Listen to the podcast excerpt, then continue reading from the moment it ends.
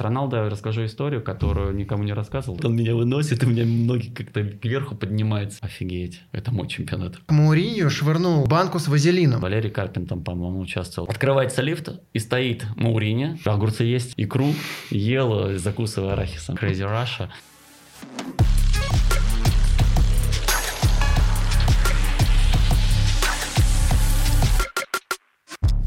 Друзья, всем привет! Это подкаст «Аналитика Глебчика», и у нас первый гость – футболист Алексей Смертин. Я в прошлом футболист, Глеб, поправляйте, пожалуйста, себя сразу же заранее. Недавно вы выложили фото с Хабибом. Хабиб дружит с Криштиану Роналду?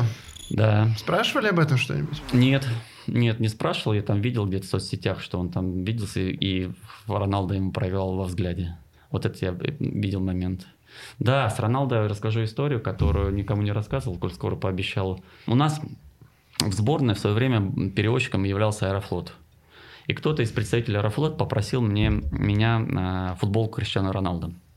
Я тогда играл в Чалтоне, был в аренде как раз после Челси. И мы принимали Манчестер Юнайтед, они играли в выездной форме, была синяя форма. И Роналдо играл э, с рукавами специально укороченными, специально подшитыми под него, то есть они за их Три четверти, да? Три четверти у него, угу. да, было.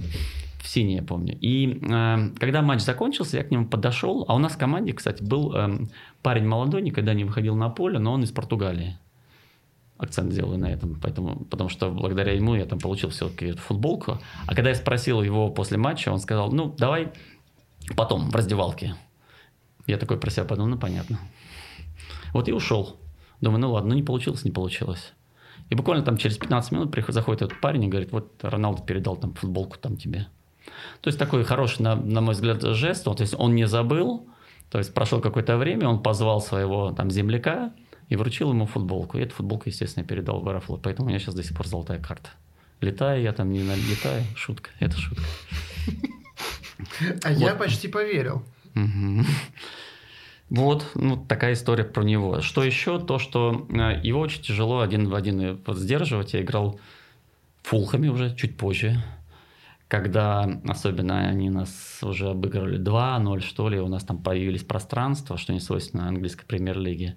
Я помню, как-то с ним лицо в лицо встретился, ну, не было абсолютно шансов там, потому что он просто за счет даже скорости, там, не нужно было там хитро действовать, как тот же Рональдини, как тот же Зидан. Вот Роналду просто стоило там прокинуть мяч, если тебя никто не подстраховывает, то в принципе все там. То есть стартовая взрывная скорость настолько мощная, Нас, что да, ничего да. с этим не сделать. Да, вообще. да, да. И какой бы дистанцию ты ни, ни, ни брал, есть такое понятие в футболе пласироваться. Как бы ты ни пласировался, все равно там ну, невозможно. То есть даже если на 2 метра отойти от него. Да я на 3 отходил. Ну, вот, но он отдал, он же еще мог отдавать пас. то есть э, тут же как нужно соблюсти, то есть не дать ему сыграть, вот и в то же время там не простоволоситься. Вот выходило второй, как правило. То есть сильно очень футболист, действительно мощный, изначально заточенный на э, что он должен совершенствоваться, поэтому вот его вот этот режим определенно там рассказывали, что у него там всегда уже там Манчестер Юнайтед был массажист, там диетолог, то есть он изначально заложил вот эту проекцию э, успешного футболиста, вот, э, изначально, когда он был молодой, никогда ты уже понимаешь, что ага, тебе уже нужно позаботиться о том режиме, mm-hmm. вот, о, о том питании, которое там следует соблюдать его. Вот, как правило, это приходит там ближе к 30, у кого-то вообще не приходит. Каждые выходные в этой квартире с утра до вечера царствует российский футбол. И когда матчи заканчиваются, я понимаю, что жутко проголодался, а готовить совсем не хочется, да и вообще некогда. К счастью, москвичам здесь везет. Еду в любой момент им везет Band. Если матч закончился за полночь, тоже ничего страшного. Еду доставят и ночью. Удобно, если ты позвал друзей смотреть еврокубковые матчи, а они все съели еще до перерыва. Food Band – быстрая и круглосуточная доставка еды ресторанного качества по всей Москве. Сами готовят, сами доставляют и, конечно же, отвечают за качество. Большие современные кухни по всему городу. Возможно, даже прямо рядом с вами. Еду доставляют моментально. В меню горячая пицца прямо из печи. Много вариантов начинки. От классики типа пепперони или маргариты до фирменных вариантов. Вот как пицца много мяса от шефа. А еще свежие роллы с атлантическим лососем. Каждый день свежая рыбка. Или гавайский поке. Возьмите девушке или жене. Вроде модное блюдо сейчас. Можно взять и лапшу вок с мясом или креветками, баклажанчики по-китайски и много другой азиатской кухни. И, конечно же, закуски под футбол, крылышки и десерты. И, конечно же, напитки. Например, морс. Все марафонцы, как и наш сегодняшний герой, его очень уважают. Вместе с Foodband дарю вам промокод Глебчик. Это хорошая скидка до 25%, и она действует постоянно. То есть, вообще, на все-все-все заказы и любые блюда из меню Foodband. Переходите по ссылке в описании или скачивайте приложение Foodband на смартфон и вводите промокод Глебчик. Foodband привезет еду в любое время суток и в любую точку Москвы. Играл в Англии 4 года, играл во Франции 3.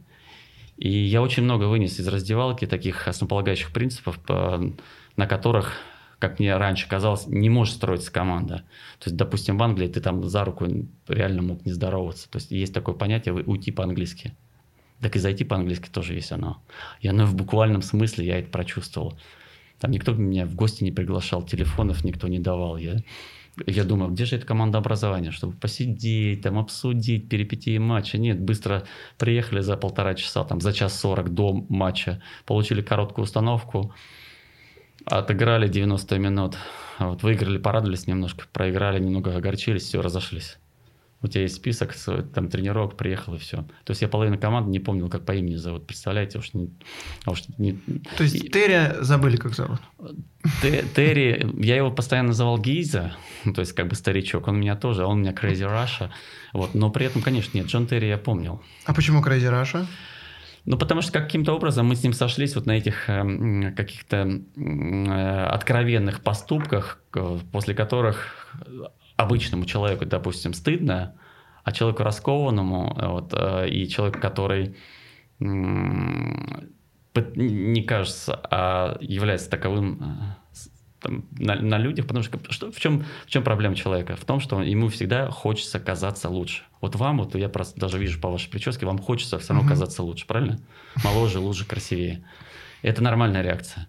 А когда ты вот задумаешься о том, ну просто видите, как спортсмен, я уже понимаю, самореализовавшийся уже 25 лет, там, там не знаю, заработаешь там капитал начальник, что там, это, это, ну, как бы уже проще ты к этому становишься. Мне не нужно, хоть я и тут в галстуке нахожусь, а вы там просто в толстовке, в которой я еще там 25 лет назад ходил, а сейчас мне уже не хочется ее надевать.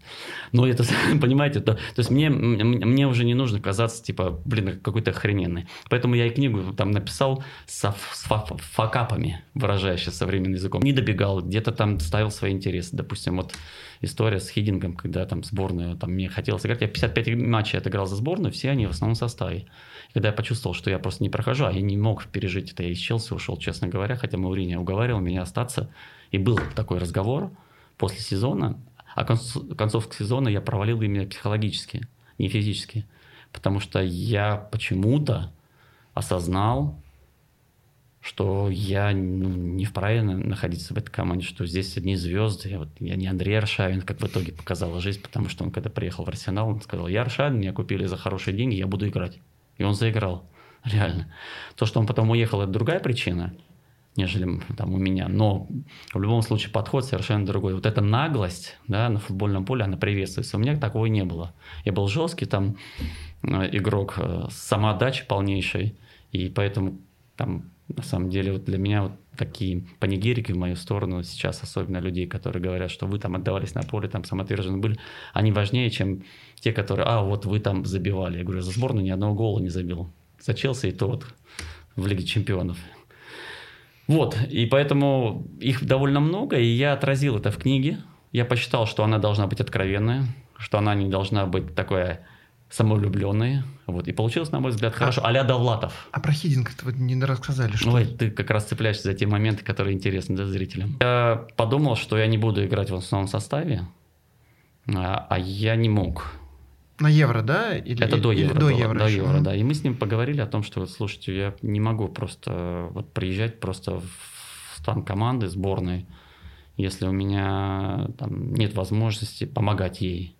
Где-то я действительно не лукавил, где-то действительно была не гордыня, а, но где-то действительно я хотел просто играть, и для меня это было крайне важно быть игроком основного состава. Ну, а что плохого-то? Вы честно сказали. В чем Нет, здесь? но я поставил свои интересы выше командных. То есть, по большому счету, я даже А. мог бы принести пользу, не играя, но своим опытом, авторитетом я мог просто на- находиться даже на скамейке запасных. Но для меня это было неприемлемо. Почему я привел пример Челси? Потому что там я тоже не попадал в основной состав. И казалось бы, оставайся в Челси. И Мауриньо оставлял тебя, более того, уговаривал. Я вышел на разговор с Абрамовичем. Вы же хотели такие откровенные Конечно, вещи? конечно. Я смотрю, у вас за- за- глаза за- за- засверкали. Я подумал, да, о том, что я не говорил никогда. И, и, соответственно, я просто обратился даже к Абрамовичу, чтобы он поговорил с Мауриньо, чтобы меня отпустили. А так как я был чемпионом Англии, все-таки на хорошем счету, то мне легко было найти даже команду в Лондоне, кою я и нашел. Чартон был. Я бы остался бы, стал бы второй раз чемпионом. Действительно играл, и он мне говорил, у нас четыре турнира, Лига чемпионов, два кубка, чемпионат длительный. Ты в любом случае будешь играть. На что я сказал, что мне хотелось бы приносить пользу. Есть такое понятие в английском языке playing week in, week out. То есть каждый, каждый, каждую неделю, каждую игру. И мне, говорю, просто психологически, а я действительно не досыпал. То есть я настолько сильно переживал, особенно второй, второй круг этого там, звездного сезона для для Челси в целом, для меня в частности, что я там пробуждался, а там еще недавно, недалеко была церквушка, и каждый час отбивал там звук раздавался. До четырех часов я не слышал этого звука. В пять я уже пробуждался, и все, не мог заснуть.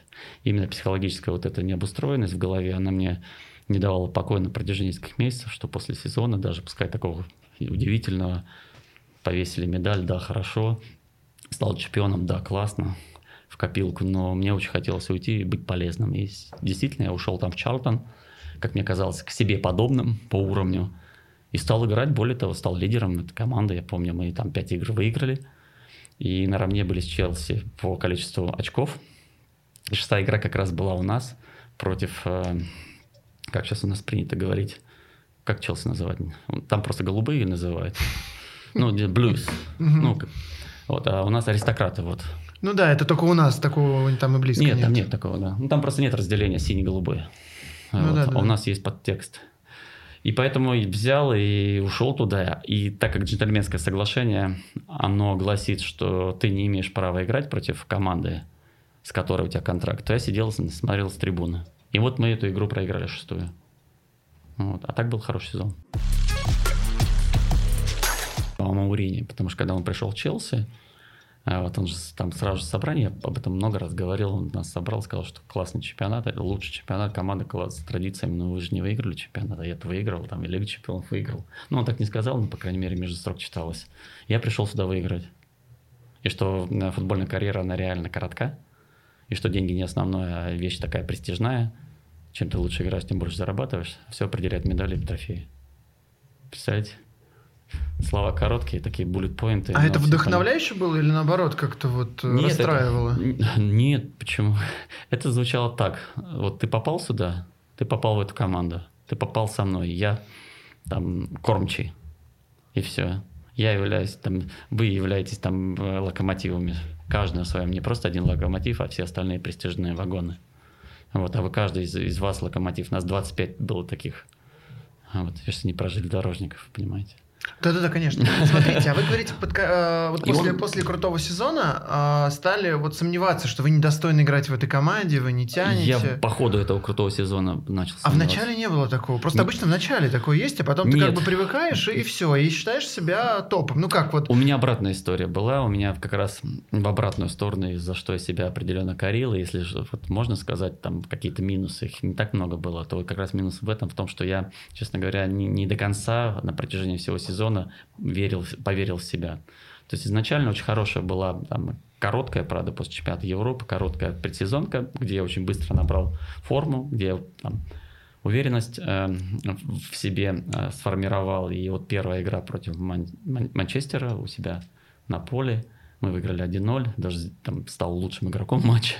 Вот, э, была уверенность определенная, потом пошла ротация состава, и я не был к ней вообще изначально готов. То есть, при, придя там в Бордо, не говоря уже там про российские клубы, я, я выиграл свое место на поле, и оно было постоянно у меня стабильно.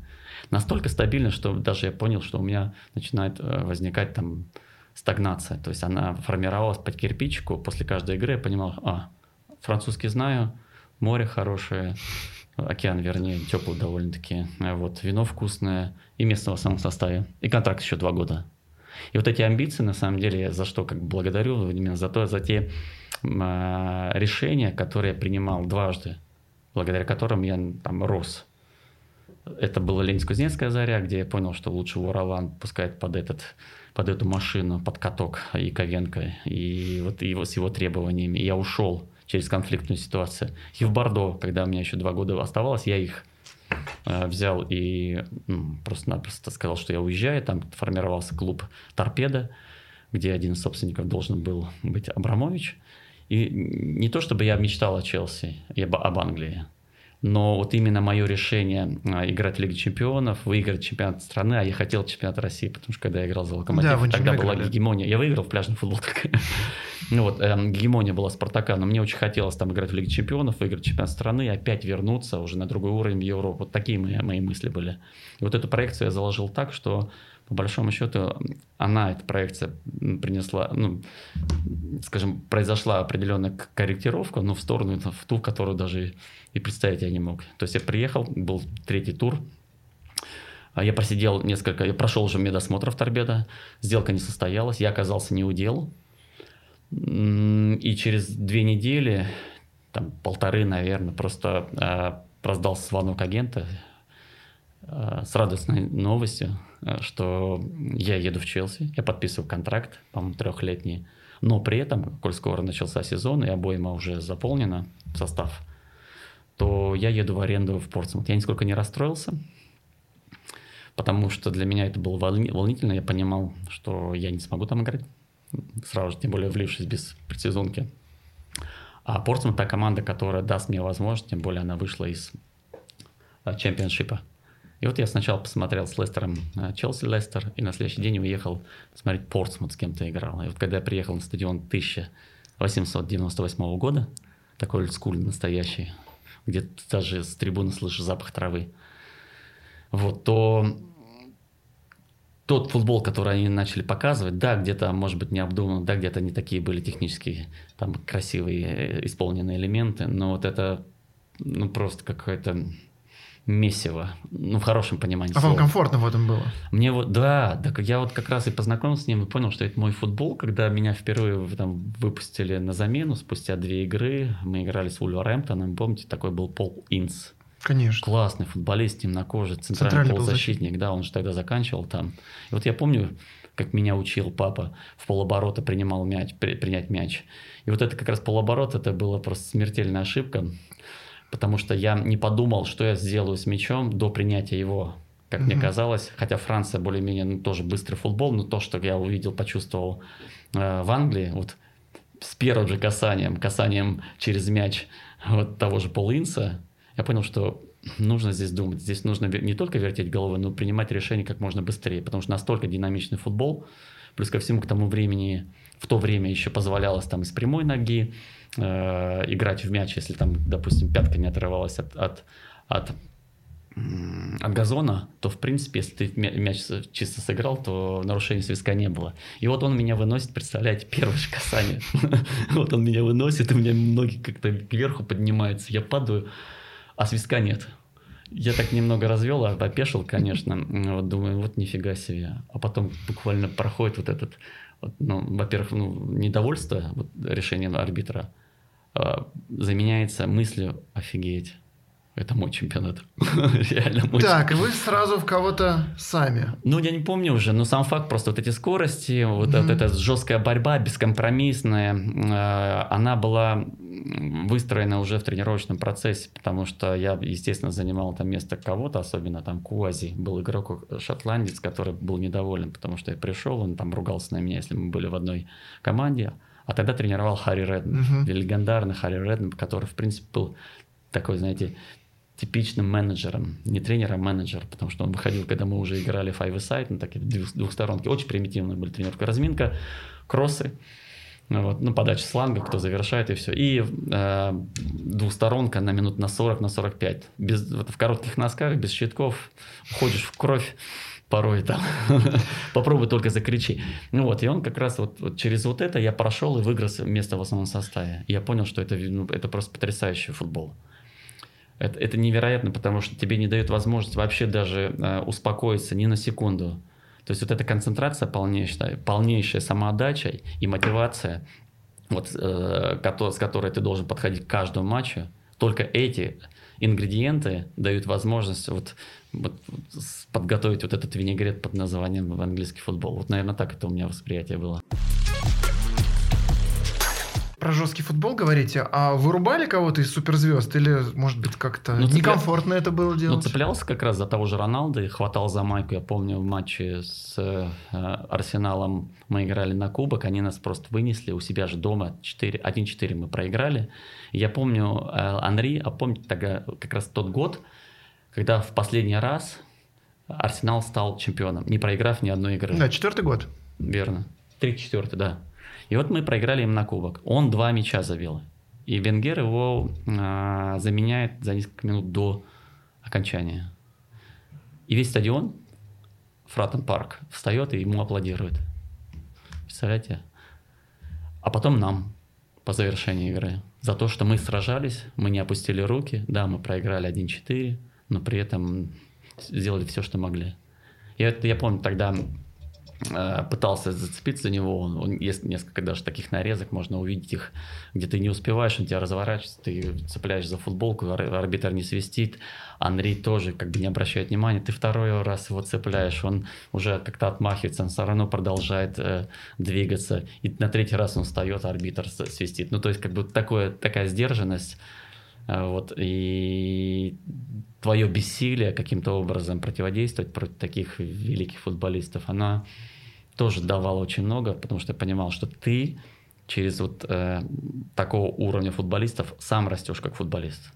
Потому что, ну, есть такое понятие «бытие формирует сознание». Вот футбольное бытие тоже формирует определенное сознание.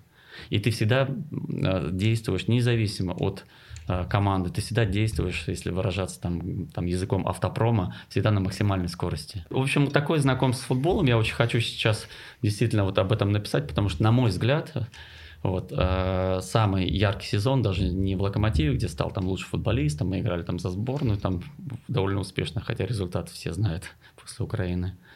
Но э, вот именно в Портсмуте по статусу, безусловно, это Челси, по, э, скажем, формированию тебя как личности это Уралан, Яковенко. Яковенко, да, который дал мне понимание, что такое оборона и как вообще, в принципе, действовать, там, играть на опережение. Просто по бразильской системе. Если видели, Яралаш, это мой любимый ну, выпуск. Конечно. Ну да, да. А теперь не, не получилось тебя сделать вратаря, а теперь будем делать бегуна на длинной дистанции по бразильской системе.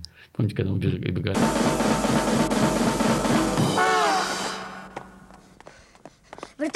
Получилось.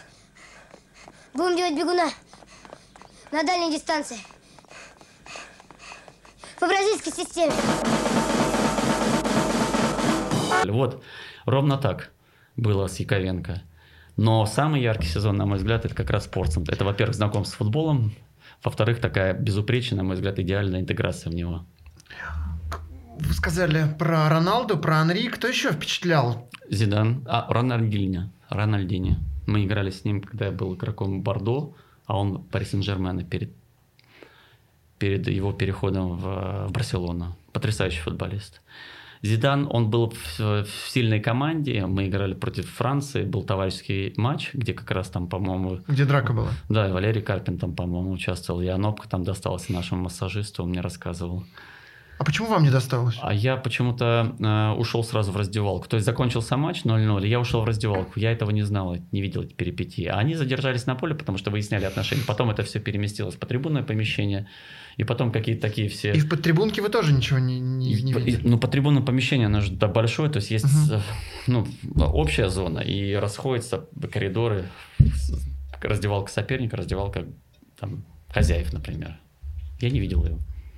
Потасовки. Но сам матч я играл против Зидана, и это тяжело, потому что, во-первых, ты вроде как читаешь, уже поднаторел, а, играть на опережение, а против него не выходило, потому что, во-первых, соперник давал там именно своевременно, там, в одно касание, например, там, опять-таки, принимал решение до принятия мяча. И не в додачу, да, наверное, грамотно так еще, да, чтобы да, да. он Не, в недодачу. В не, ай, да, в недодачу. Да, и, а, а Зидан владел обеими ногами, и он, в свою очередь, просто, э, неважно, он, он принимал мяч под дальней, и даже был момент, это второй тайм, когда я что-то тоже кусал, сцеплял. И раньше же была там персональная опека. И это персонально. Мне там Роман сказал играть против Анри годом раньше, а сейчас Зидан. Это разные, конечно, были категории там, мастерства. Хотя Анри тогда подавал тоже. Анри сказал нет. Анелька. Анелька, Анелька, да, да, Анелька нападающий. Тогда он Арсенал, по-моему, был, что ли. Вот. Но Зидан это что-то ну, невероятное. И он принимал вот этот мяч, и я помню во втором тайме, когда он, ему уже все надоело, то, что я там цепляюсь, что мы не играем за зонах, мы играем там персонально. Я бегал с ним там чуть ли на, не на их. Там, а это физически сложнее же? Ну, безусловно, да. Ну, тогда я был хорошо физически готов. вот. Ну и вообще, в принципе, мне, наверное, генетикой дано много бегать, поэтому я там перешел в марафоны. И вот, и я, значит, его там пытался цеплять, он принимал мяч, и вот во втором томе я помню вот этот момент прям, что он мог отдать партнера, а он специально развернулся вот своим там любимым элементом и оказался уже там, я буквально там на пятки ему наступал, но при этом он умудрился развернуться быстро и перед тобой. И он пошел прям в атаку и обыграл меня, специально показав, слушай, ты... То есть ну, вас Зидан обыгрывал финтом Зидана? Да, да. У меня многие выиграли. Классно. А он при этом же не быстрый, а все вот на движениях у него, да? Да, на ложных построен? движениях, э, вот. И, ну, самые ложные движения, и они такие, я бы назвал бы их микродвижения, это у Рональдини. Вот. Не обязательно же делать замах, чтобы тебе поверили, да, и там куда-нибудь там в бровку, там за забровку покатились. Нет. А эти микродвижения, они как раз ему были свойственны. Он, он как на шарнирах. И вот это потрясающий футболист, на мой взгляд, с кем, ну, против кого пришлось играть. Это как раз, ну, Рональдини, мы понимаем. Я против Месси просто не играл, не знаю. Прозвучала раз фамилия Валерия, Валерия Георгиевича Карпина. Скажите, а его можно сравнить э, с Роналду? Нет, почему? Ну, в плане того, что все до всего добиваются старанием, характером, ну, усердием. Я тоже, тоже, тогда меня можно сравнить с, с Роналдо. Я тоже старанием и характером. То есть талантов вы себе там изначальных э, каких-то нет, данных не особо видите? У меня нет, нет. У меня были средние там данные, я просто реализовал свои возможности за счет как раз э, целеустремленности, основополагания, целеполагания. Сейчас такие модные слова есть. То есть мотивации, стабильностью. Нас отец с детства заставлял, именно заставлял вот, выполнять тот или иной эпизод. Да, возможно, они мне там не пригодились, показать влево, уйти вправо, тем более я ушел ближе к, к своим воротам, не в атаку играл, хотя отец этого хотел. Но вот именно вот эта несгибаемость, ответственность за каждый эпизод, требования себя самого, а не с партнера, что дает возможность такая игра, как футбол – именно вот как раз преуспев в коварстве, потому что ты вроде как сегодня себя не очень хорошо чувствуешь, ну, где-то можешь там... Есть ну, еще... За тебя отработают. Отработают. Есть еще такое понятие, я сам ее определил, эту, не, не знаю, там, фрагментарная э, мотивация. Англия не позволяет фрагментарным э, включаться в процесс вот, в течение 90 минут. То есть ты отработал какой-то элемент, раз там на 10 минут там затух где-то. Нет. Там нужно постоянно быть включенным. Ну, такая игра, такой уровень. Некоторые чемпионаты, некоторые игры позволяют себе там, допустим, включиться, и где-то там, возможно, на легком дамском где-то продолжить какое-то время. Потом еще раз включился. Это называют, ну, я это да, определил, может меня поправить, потому что я не тренер, вот, но я как игрок, я понимаю это. Вот это так называемая фрагментарная мотивация. Мы этим не славились, Напротив, мы были стабильны, отец гордился тем, что да, возможно, мы где-то там не хватаем с неба звезд, но при этом тренеру при этом проще рассчитывать на тебя, потому что он знает, что от тебя ждать в следующей игре. Он знает. Понимаете? И это очень важно. И чем Валерий отличался Карпин? Тем, что он был действительно в тот период, он был э, лидером команды, он был неким таким э, толкачом, я бы сказал бы, э, опять-таки железнодорожный язык, выражаясь тягачом, наверное, да, mm-hmm. то есть тот, который тянул команду, более того, в нужный момент он просто решал. И его там ключевые там голы, они послужили там поводом верить в то, что мы будем на чемпионате Европы. Если бы там нелепые такие ошибки, моя в том числе, там на бровке, пускай это было там А можно сказать, что он как-то вдохновлял на поле за собой? Вдохновляли вел? все, мы все. На самом Мгм. деле, честно, после э, Франции все были вдохновлены. Все. Вот. И Панов блистал, и, признаться, все забывают. Я даже себя там не беру во внимание. Хлестов был хорош. Анопка потрясающий. Мы играли с Андорой, забить не могли, по-моему, даже гол пропустили. Анопка, который со стандартов два забил гола. Андоре. А Филимонов. Возможно, вот эта роковая ошибка, это вот его самоуверенность, потому что то, что он, и как он играл против Франции, то, что он на ленточке от того же Вильтора там а, отразил мяч, никто же не помнит. Все же помнят, как он за шиворот себе получил и кто нарушил правила. Но в целом все были вдохновлены. И Валера чем хорош то, что действительно у него был тоже какие-то определенные, наверное, ну, не выдающиеся в- в- в- там, не, не, как бы сказать, ну, то есть, опять-таки, сравнивать с топовыми игроками, он, он, он реализовал, на мой взгляд, себя полностью. За счет именно трудолюбия, за счет э, недовольства самим собой, недовольства партнерами в том числе. Ну вот он вам напихал, да, за фол перед Ну, голом он, Филимонова? он- он что-то крикнул, да, что ты там нарушаешь. Я понял, что, он, ну, как бы, да, нарушил. Может, быть. Хотя сейчас, знаете, пересмотрел, вот буквально, не такой уж был и там откровенный фол. Из последних сил бьются наши ребята. Сколько говорили об этом матче. А я Да. вот наоборот посмотрел, и он был совершенно глупый, уж простите Не, меня. глупый, да, он глупый, но это не было то, что я там сзади подкатился в ахилла. Нет? Ну, он был не я его грубый, он, подтолкнул. а, ну, там просто такой технический Ну, так, фол. так а в чем глупость технического фола? Ну, мне кажется, не нужно было там не фолить. нужно было? Ладно. Ну, я До вот 40 с высо- метров? С высоты э, своего С высоты уровня ЛФЛ А. вот вещаю. Я да. думал, с высоты полета мяча, посланного Шевченко. Ну вот, да, не нужно было, конечно. Конечно, сейчас мы понимаем, что не нужно было. Но тогда я подумал, ну, блин, 10 раз до этого фалил, еще 45 после. Ну да, тем более точка такая. Ну да, да, да. Поэтому все были хороши, безусловно, в этой команде. Жалко, что так закончился. В вашей книге есть история, как Мауриньо швырнул э, в раздевалке в стенку банку с вазелином. Да.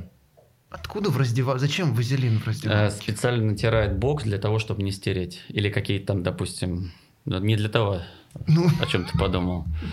Вот. э, Это было в, с Арсеналом. И там был обидный эпизод, о котором он говорил накануне, что Андрей без свиска просто э, бьет по воротам.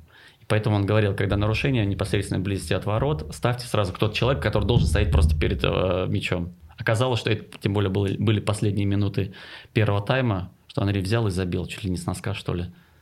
И вот на этих эмоциях он пришел, а еще я помню, там, она маленькая раздевалка, это же старый был, Хайбери. а, а, это в Хайбе. Это был Хайбери, да. В итоге мы, по-моему, даже ничью сыграли, мы там а, забили им гол. И вот он берет эту вот, вот банку и говорит, я же вас предупреждал на э, установке. И как раз поверх головы, я помню, летело все.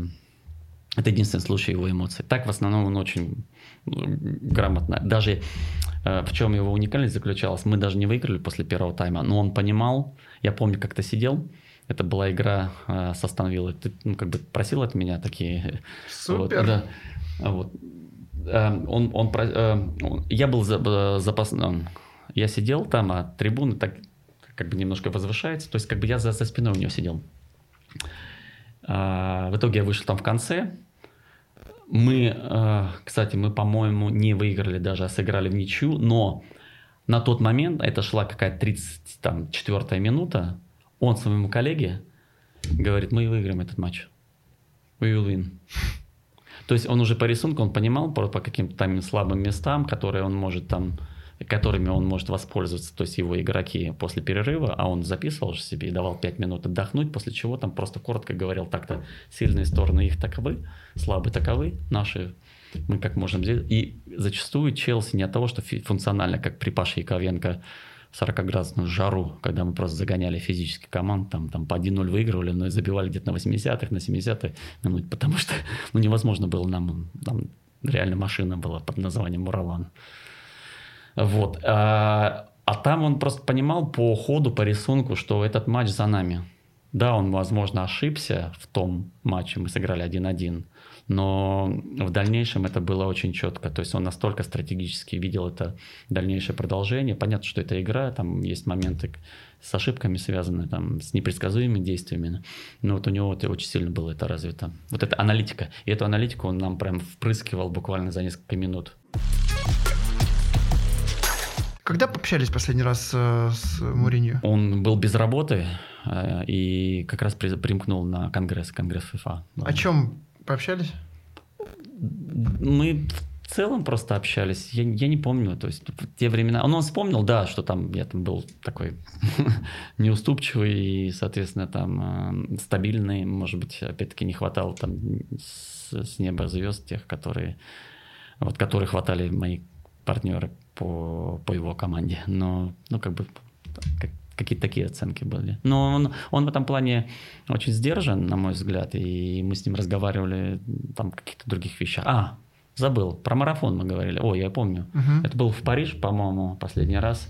Потому что э, мы оказались, то есть у нас был в Париже конгресс, по-моему, там э, да, чемпионат мира по женскому футболу. Вот когда я последний раз увидел. И мы, естественно, остановились все в одном отеле.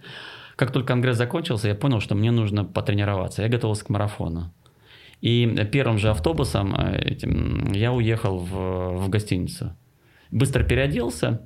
И, значит, спускаясь, открывается лифт, и стоит Маурини, Джереми, Дрогба, два игрока, с кем я играл в Челси – и а, еще кто-то третий. Я помню, Маурин такой, опа, сначала Дрогба, о, Алексей, ты уже здесь, ты уже побежал? Я говорю, да. И тут Маурини начинает э, подкалывать Джереми. А Джереми к тому времени, как, впрочем, наверное, и сейчас, он поднабрал уже, у него так ушки здесь определенные появились. И он говорит, ну, может быть, ты с Алексеем побежишь? Ну вот, сможешь ли ты хотя бы там пятерку пробежать? Ну, что-то такое было, такой степ а, с его стороны мы же начали с Хабиба и вот Хабиб. ушли к Мауриню. Да, вы написали, что были поражены широтой личности. О чем речь? Да, мы встретились, потому что он организовал турнир среди э, тотально глухих два года назад. У себя в Махачкале 200-250 человек присутствовало. Он был под впечатлением после поездки в Казахстан к нашему общему товарищу э, Кайрату Баранбаеву.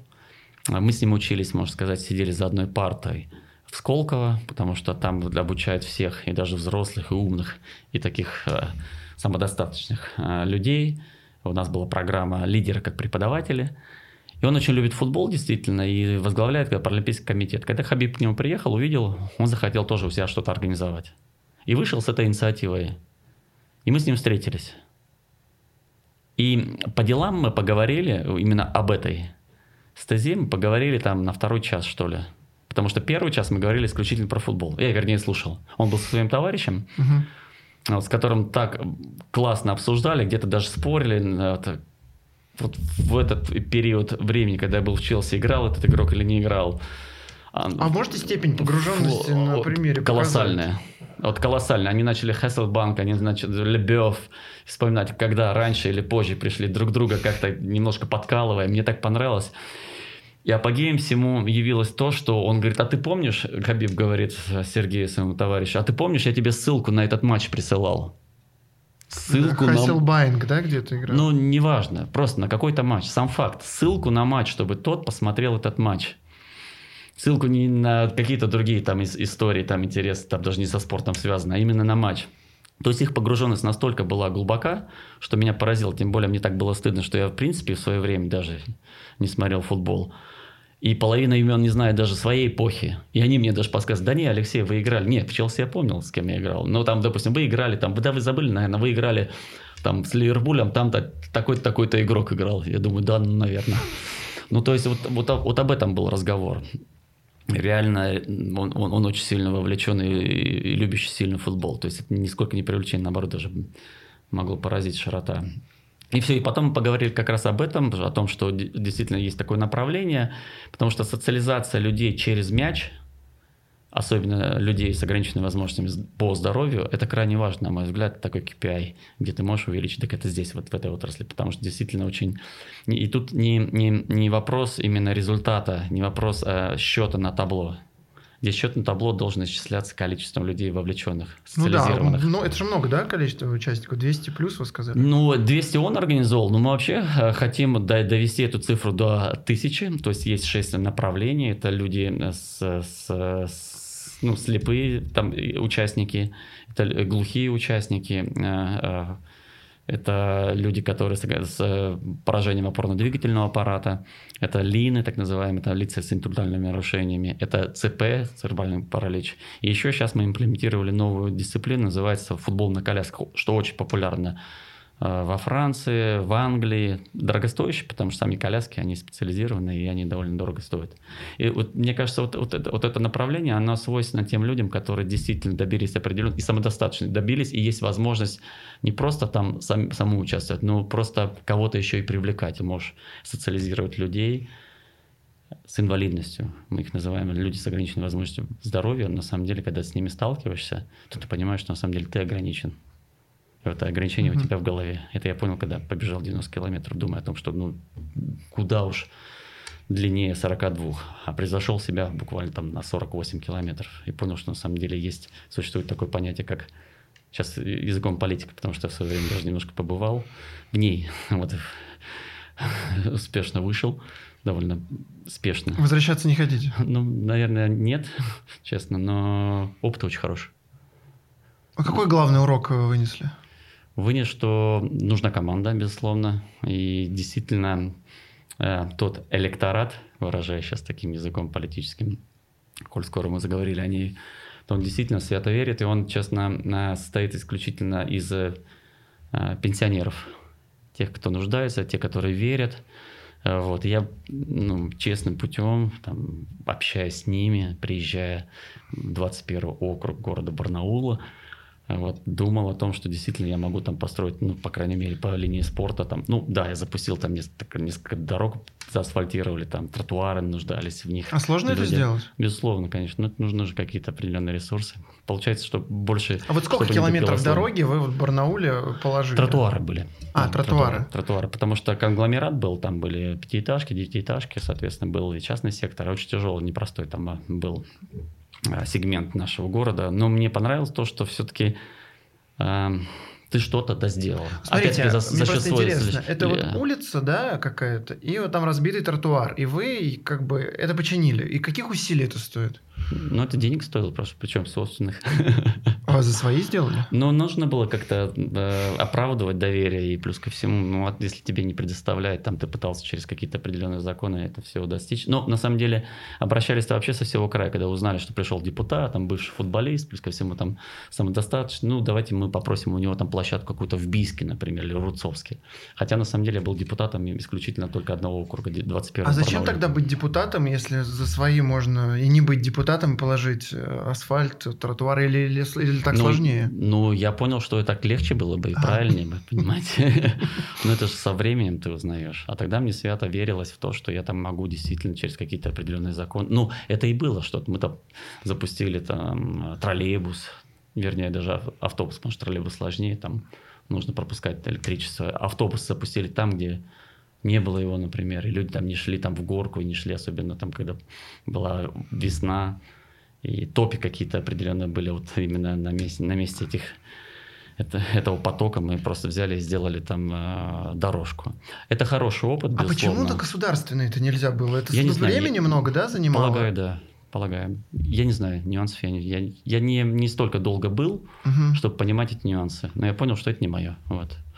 И хорошо, у меня есть м, ребят, которые действительно мне способствовали, и вместе с ними, с ними воспитывались. Нас четверо, а вот те, которые в складчину, по сути дела, это было чистой воды хотел сказать махинация, нет, меценатство.